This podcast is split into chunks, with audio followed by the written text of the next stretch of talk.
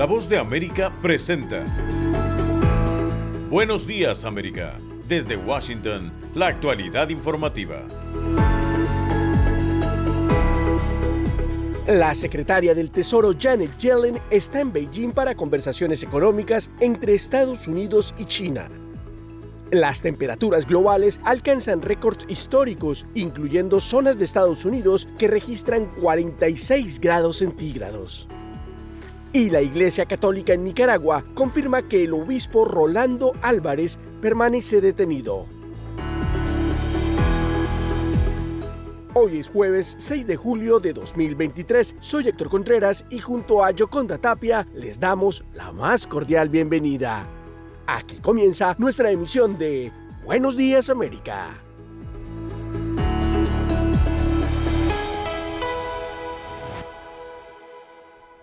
La secretaria del Tesoro de Estados Unidos llegó hoy a Beijing, iniciando una visita de tres días con una agenda centrada en reencauzar los lazos económicos de las dos naciones, mientras las comunicaciones militares siguen congeladas y tensiones que generan las nuevas restricciones de Beijing a las exportaciones de algunos metales, especialmente el galio y el germanio, que son indispensables para la fabricación de semiconductores. Estados Unidos espera discusiones francas durante el viaje de la secretaria Yellen, que sigue el camino diplomático abierto por el secretario de Estado Anthony Blinken. Yellen intentará abordar el reciente anuncio de las restricciones de exportaciones de cientos de productos y buscará nuevas líneas de comunicación y coordinación en temas económicos entre los dos países. Aunque no se esperan avances importantes, la secretaria Yellen intentará calmar la preocupación de funcionarios chinos por los planes de la administración Biden para limitar las inversiones de empresas estadounidenses en China y lo que ven como movimientos para desvincular las dos economías. Wu Xinbo, profesor de la Universidad Fudan de China, describió a Yellen como una voz de la razón dentro de la administración Biden y dijo que China espera que la visita pueda mejorar el estado de ánimo para posibles conversaciones futuras con la secretaria de Comercio Gina Raimondo sobre aranceles y sanciones en empresas tecnológicas chinas. Pero, a pesar del enfriamiento de las relaciones, el comercio entre Estados Unidos y China creció en 2022 por tercer año consecutivo, según muestran los datos del Departamento de Comercio de Estados Unidos. En otra información, previo al encuentro que sostendrán los mandatarios de los países miembros de la Alianza del Atlántico Norte, la OTAN, el 11 y 12 de julio en Vilna, Lituania, el presidente Joe Biden recibió en la oficina oval de la Casa Blanca al primer ministro sueco Ulf Christensen y reiteró su apoyo a la incorporación de Suecia lo antes posible al selecto grupo. Quiero reiterar que Estados Unidos apoya plenamente la membresía de Suecia en la OTAN y la conclusión es simple, Suecia va a fortalecer nuestra alianza. Las gestiones ocurren en medio de los esfuerzos para superar la oposición de Turquía y Hungría, miembros de la OTAN que se resisten a la adhesión del país escandinavo. Turquía ha acusado a Suecia de ser demasiado indulgente con los grupos que considera organizaciones terroristas y en esta línea un reciente acuerdo alcanzado entre Turquía, Suecia y Finlandia ha hecho que el gobierno sueco implante varias reformas en su política, incluida una nueva ley antiterrorista a fin de ser aceptado en la OTAN. Por su parte, el primer ministro sueco Ulf Kristersson agradeció al presidente Biden por la invitación y dijo que Suecia aprecia mucho el apoyo de Estados Unidos a la membresía de la OTAN. Creo que Suecia y los Estados Unidos comparten muchos valores y prioridades. Gracias, señor presidente, por su liderazgo en la unidad transatlántica, dijo. Suecia y Finlandia solicitaron ser miembros de la OTAN el año pasado, abandonando políticas de larga data de no alineación militar. Sin embargo, la invasión rusa a Ucrania hizo que las cosas cambiaran y actualmente Finlandia ya es parte de la alianza y se espera que la próxima semana Suecia sea anunciado como el miembro número 32 de esta unión de países que buscan cooperación especialmente en temas militares y de seguridad. La vigencia de las nuevas leyes inmigratorias en la Florida afecta a diversos sectores y uno de los más afectados es el del servicio doméstico. José Pernalete tiene este reporte. Antes de que entraran en vigencia las nuevas leyes migratorias en Florida, los trabajadores del servicio doméstico, en su mayoría mujeres, no solo vivían bajo el estrés de encontrar más de uno o dos trabajos. Yo tengo a veces hasta cuatro y cinco trabajos en un solo día y no me alcanza, no me alcanza. Para la renta, para la gasolina, para la comida. Al alto nivel en el costo de la vida en Florida se suma ahora la angustia de ser súbitamente deportados. Algunas organizaciones que velan por los intereses de los trabajadores de servicio han encendido las alertas sobre uno de los mayores impactos en esta área laboral. Bueno, nuestra organización todos los días recibe llamados con mucho miedo, pánico, eh, preguntándonos cómo pueden hacer para irse del Estado. ¿Ya han quedado sin trabajo? Con la nueva ley, los empleadores de Florida deben constatar el estatus de sus trabajadores a través de la plataforma E-Verify, argumento legal sobre el cual los republicanos del estado apoyan la nueva legislación. Eh, la ley del E-Verify es para aquellos negocios, para aquellos empleadores que tienen eh, más de 25 empleados, que son 25 empleados permanentes y según esta legisladora republicana la ley no se aplicará con retroactividad, pero la normativa sí afecta a los empresarios que contratan a más de 25 empleados, algo que deja una vez más en evidencia la tensión entre la urgencia de hallar soluciones humanitarias a las necesidades de los migrantes y la obligación de las autoridades para hacer cumplir lo que ya es una ley. José Pernalete, Voz de América, Miami. Están escuchando Buenos Días América. Hacemos una pausa y ya volvemos. La Voz de América te invita a ser parte de nuestra familia a través de las redes sociales. Encuentra en tu muro las últimas noticias de tu país en su conexión con Estados Unidos, la región y el mundo. Historias que empoderan las voces latinoamericanas de política, economía, salud, actualidad, balanceadas y precisas. Únete a un equipo de origen hispanoamericano que trabaja para conectarte con los tuyos. Síguenos en Facebook y conviértete en protagonista de una historia que tú mismo ayudarás a construir.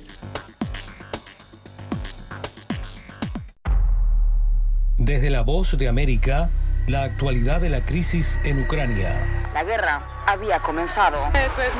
Sin duda todo esto nos afecta mucho, pero confío en la justicia de la causa ucraniana. Mientras la ofensiva militar rusa avanza sobre Ucrania. Una cobertura completa y análisis a diario. Sus habitantes quieren escapar cuanto antes. Salvador no escapará a los efectos. El ejército ucraniano dice que la cantidad de ataques de artillería en la... Haciéndose audible la invasión en Ucrania. Guatemala condenó enérgicamente la tensión que crece entre Ucrania y Rusia. Sintonícenos y síganos en las redes sociales como Voz de América.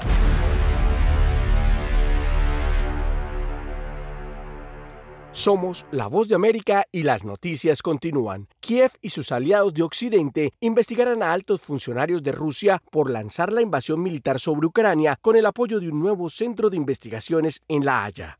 Judith Martín Rodríguez con el informe.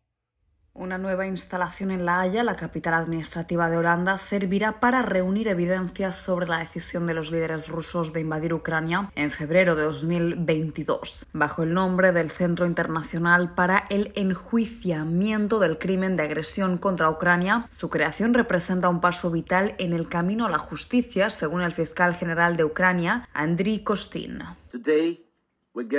Hoy nos reunimos aquí con motivo de un momento verdaderamente histórico. Diría que un momento que define una época en la que el mundo civilizado no solo expresa, sino que también muestra con acciones concretas que la rendición de cuentas es lo que más importa. Los fiscales de Ucrania, la Unión Europea y los Estados Unidos serán los encargados de construir el caso penal contra Rusia y el centro trabajará además junto a la Corte Penal Internacional que ya investiga crímenes de guerra y crímenes de lesa humanidad.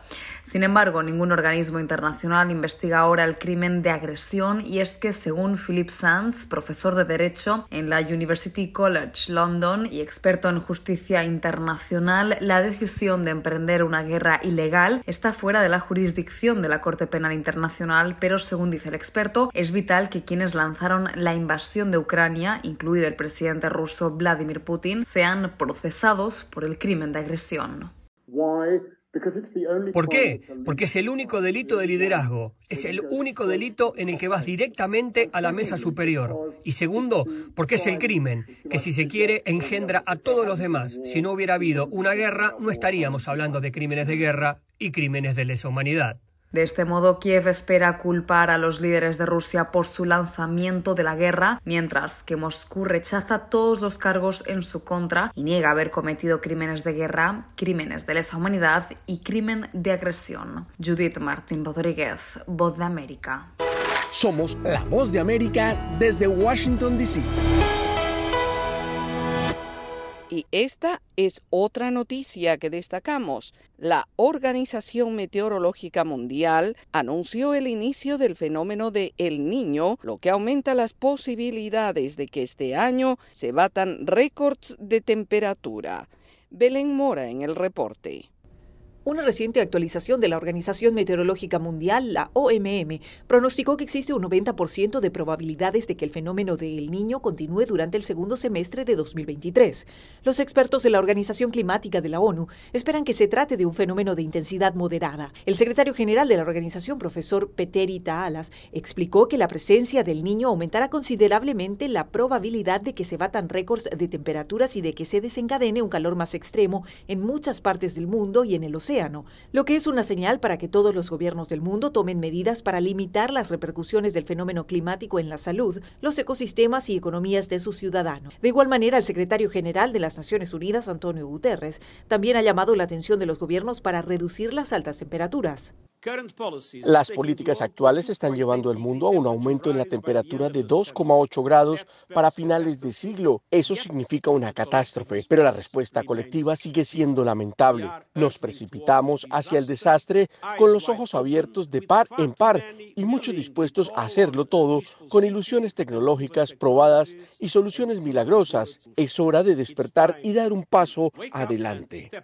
Según los especialistas, el niño se produce por término medio cada dos o siete años y los episodios suelen durar entre nueve y doce meses, pero actualmente se produce en el contexto de un clima modificado por las actividades humanas, lo que preocupa a las organizaciones internacionales expertas en el tema y que han advertido sobre las preocupantes repercusiones de este fenómeno. Belén Mora, Voz de América, Washington. Están en sintonía de Buenos Días América. Hacemos una pausa y ya volvemos. Estas son las noticias. A tempranas horas de la mañana, acompañado por sus aliados políticos, el presidente... No coincide con la medida unilateral implementada por el gobierno de Estados Unidos. Que ya por precaución han recomendado no viajar a la zona estos son los corresponsales de la Voz de América. Álvaro Algarra, Voz de América, Caracas. Giselle Jacome, Quito, Ecuador, Voz de América. Juan Ignacio González Prieto, Voz de América, Buenos Aires, Argentina. Llevando siempre la información desde el lugar de los hechos. La economía de Uruguay lleva 15 años de crecimiento ininterrumpido. Fue designado con 94 votos de los 128 asambleístas que forman. Sara Pablo, Voz de América, Ciudad de México. Nerima del Reyes, Voz de América, San Salvador. La Voz de América ofreciendo información de lo que sucede en Estados Unidos, América Latina y el mundo.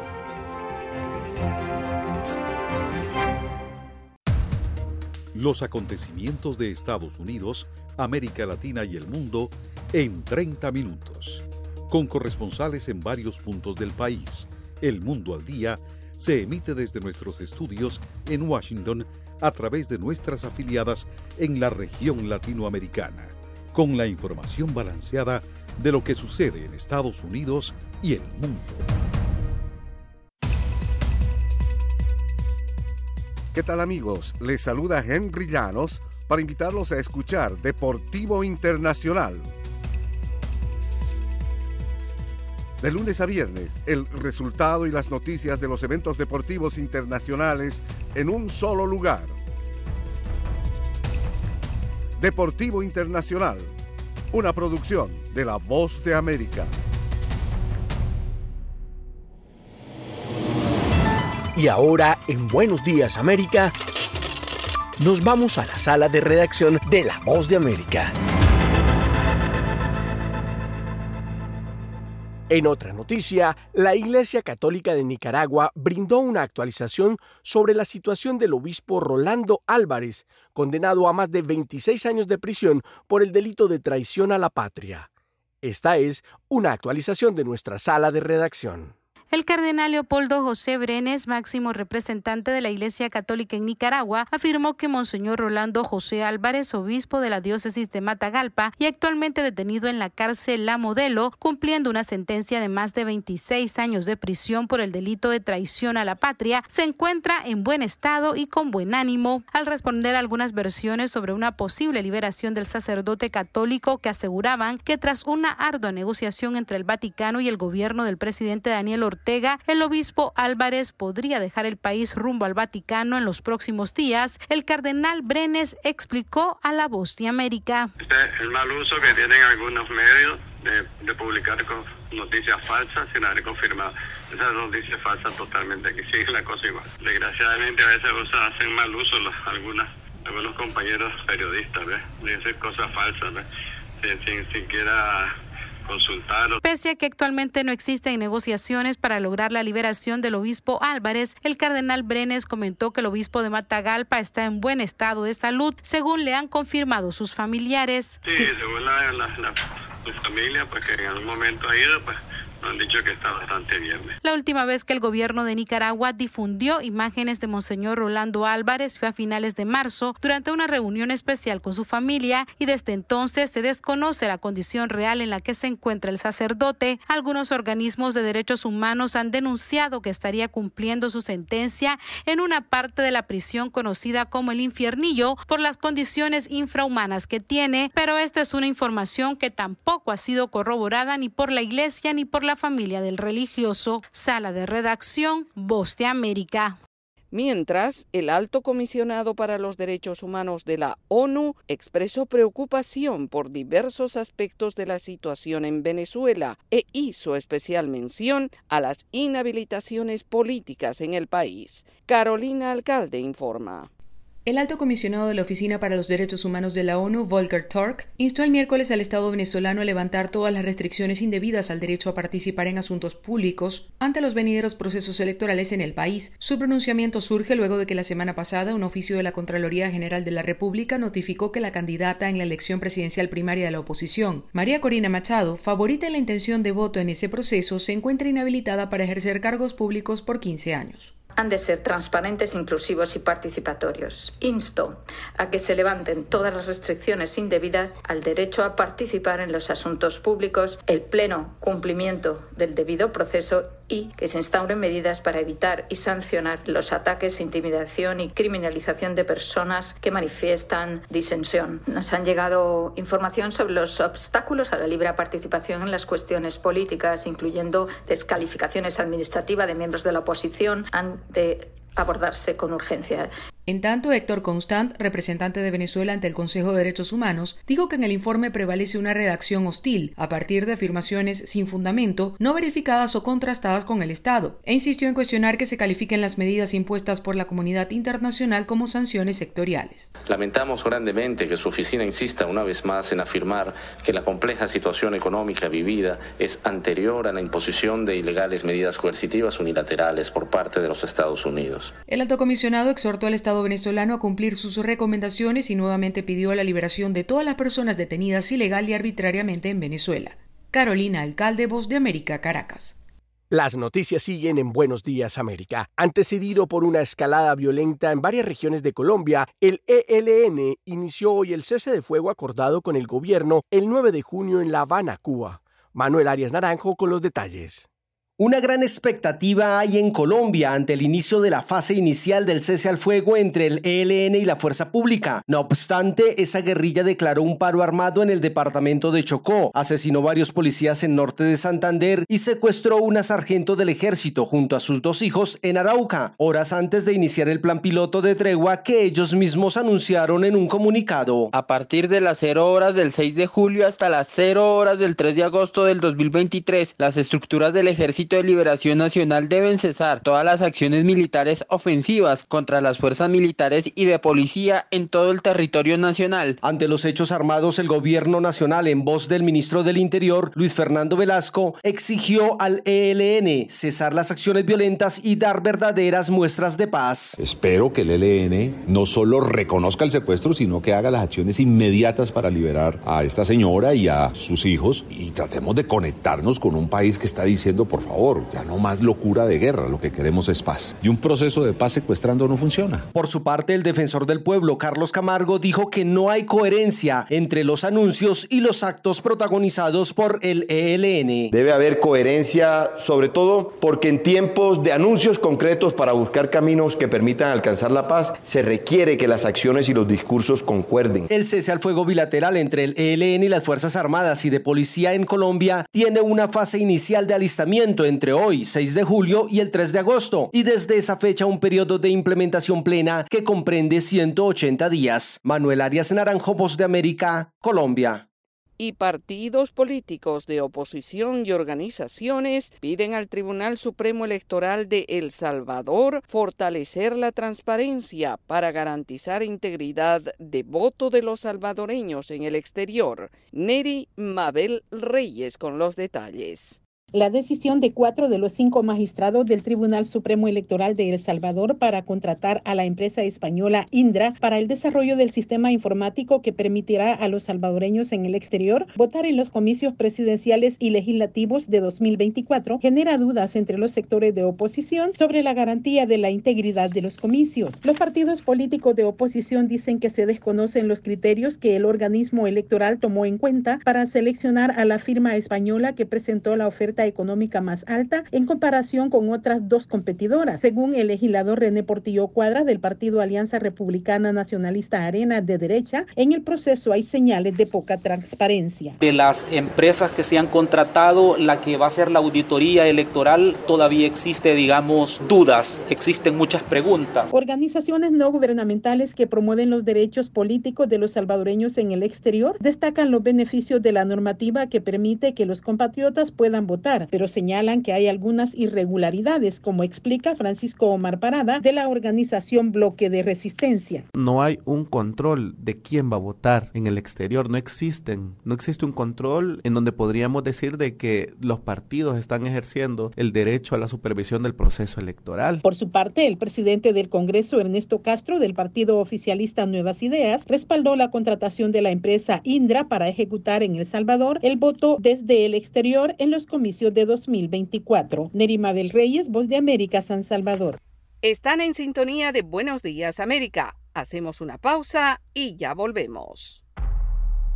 Desde la Voz de América, la actualidad de la crisis en Ucrania. La guerra había comenzado. Sin duda todo esto nos afecta mucho, pero confío en la justicia de la causa ucraniana. Mientras la ofensiva militar rusa avanza sobre Ucrania. Una cobertura completa y análisis a diario. Todos sus habitantes quieren escapar cuanto antes. Salvador no escapará a los efectos. El ejército ucraniano dice que la cantidad de ataques de artillería en la... Haciéndose audible la invasión en Ucrania. Guatemala condenó enérgicamente la tensión que crece entre Ucrania y Rusia. Sintonícenos y síganos en las redes sociales como Voz de América.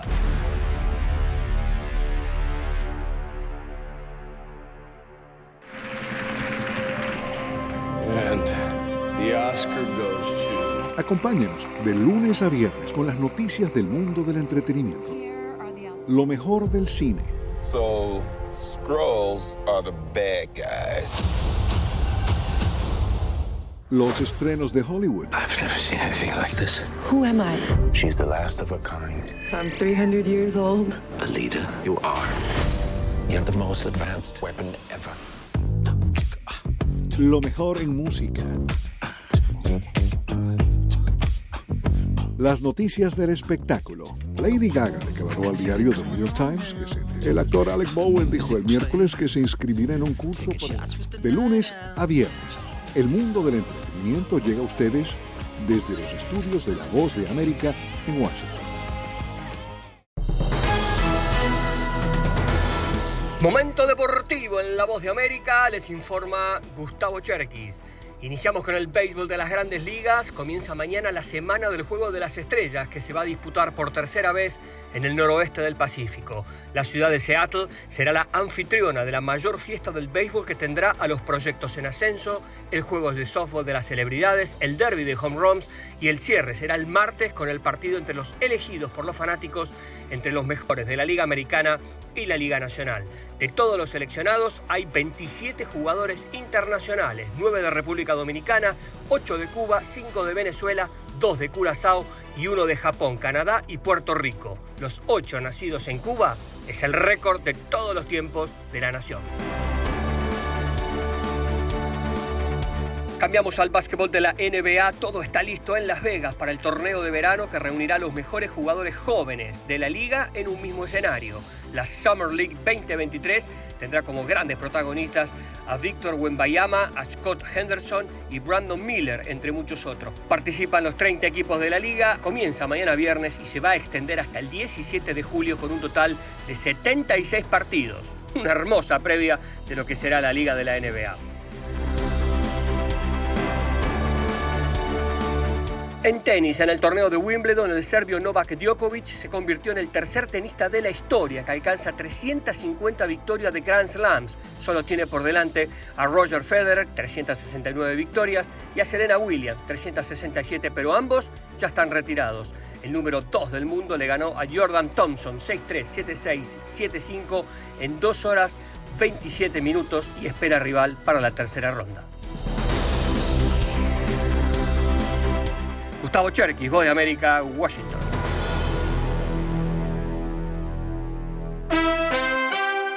Estas son las noticias del espectáculo. Desde la Voz de América en Washington le saluda Alejandro Escalona. Coco Lee, cantante y compositora nacida en Hong Kong que tuvo una exitosa carrera en Asia, se suicidó el miércoles a los 48 años. La estrella sufría de depresión, dijo su familia en un comunicado publicado en Facebook e Instagram. Ferren Lee nació en Hong Kong y asistió a la escuela secundaria y preparatoria en San Francisco, California. La artista publicó álbumes en cantonés e inglés durante 30 años de carrera. Coco Lee fue la primera cantante china en ingresar al mercado estadounidense y su canción en inglés Do You Want My Love se ubicó en el puesto número 4 de la lista Hot Dance Breakouts de Billboard en diciembre de 1999. El viernes 14 de julio en el Teatro Tolima de Ibagué, Tolima, Colombia, talentos locales y nacionales serán parte de la gala de presentación del vigésimo octavo Festival Nacional de Música Mangostino de Oro. Más detalles en Mangostino de Oro en Facebook y YouTube y en mangostinodeoro.org. Por cierto que las acciones de Meta, matriz de Facebook, subieron horas antes de la presentación de la nueva plataforma Threads, de la que hablamos ayer y que aspira a competir con Twitter. Las declaraciones esta semana de testigos sobre lo que unos y otros dicen haber oído a raíz de las acusaciones sobre abuso sexual en el juicio al célebre actor estadounidense Kevin Spacey en Londres son lo suficientemente variadas y coloridas como para escribir el guion de una película. El actor ha dicho que saldrá victorioso en el proceso que él ha calificado de rumores, dimes y diretes. Lo primero que hicimos ayer 5 de julio fue ver el documental sobre el dúo Wham, que además de ilustrarnos sobre el origen de esta agrupación británica, refleja cómo era la vida de muchos jóvenes en el Reino Unido durante la década de los 80. Hoy estamos colocando algunas de las canciones iniciales de George Michael y Andrew Ridgely de cuando aún eran estudiantes de secundaria y que en su momento fueron rechazadas por productores y estudios de grabación y que después se convirtieron en éxitos. Muy importante también en la vida artística del dúo fueron sus presentaciones en Ibiza, donde, según el documental, George Michael se declaró sobre su sexualidad. También vemos a Wham con mucha nostalgia porque nos lleva a nuestra época inicial en la radio, en la que colocábamos sus canciones que formaban parte de aquella nueva invasión musical británica. Así que lo de Wham tiene que ver con nuestra historia en la radiodifusión. Wham puede verse en Netflix. Desde la Voz de América aquí en Washington se despide Alejandro Escalona. Será hasta mañana.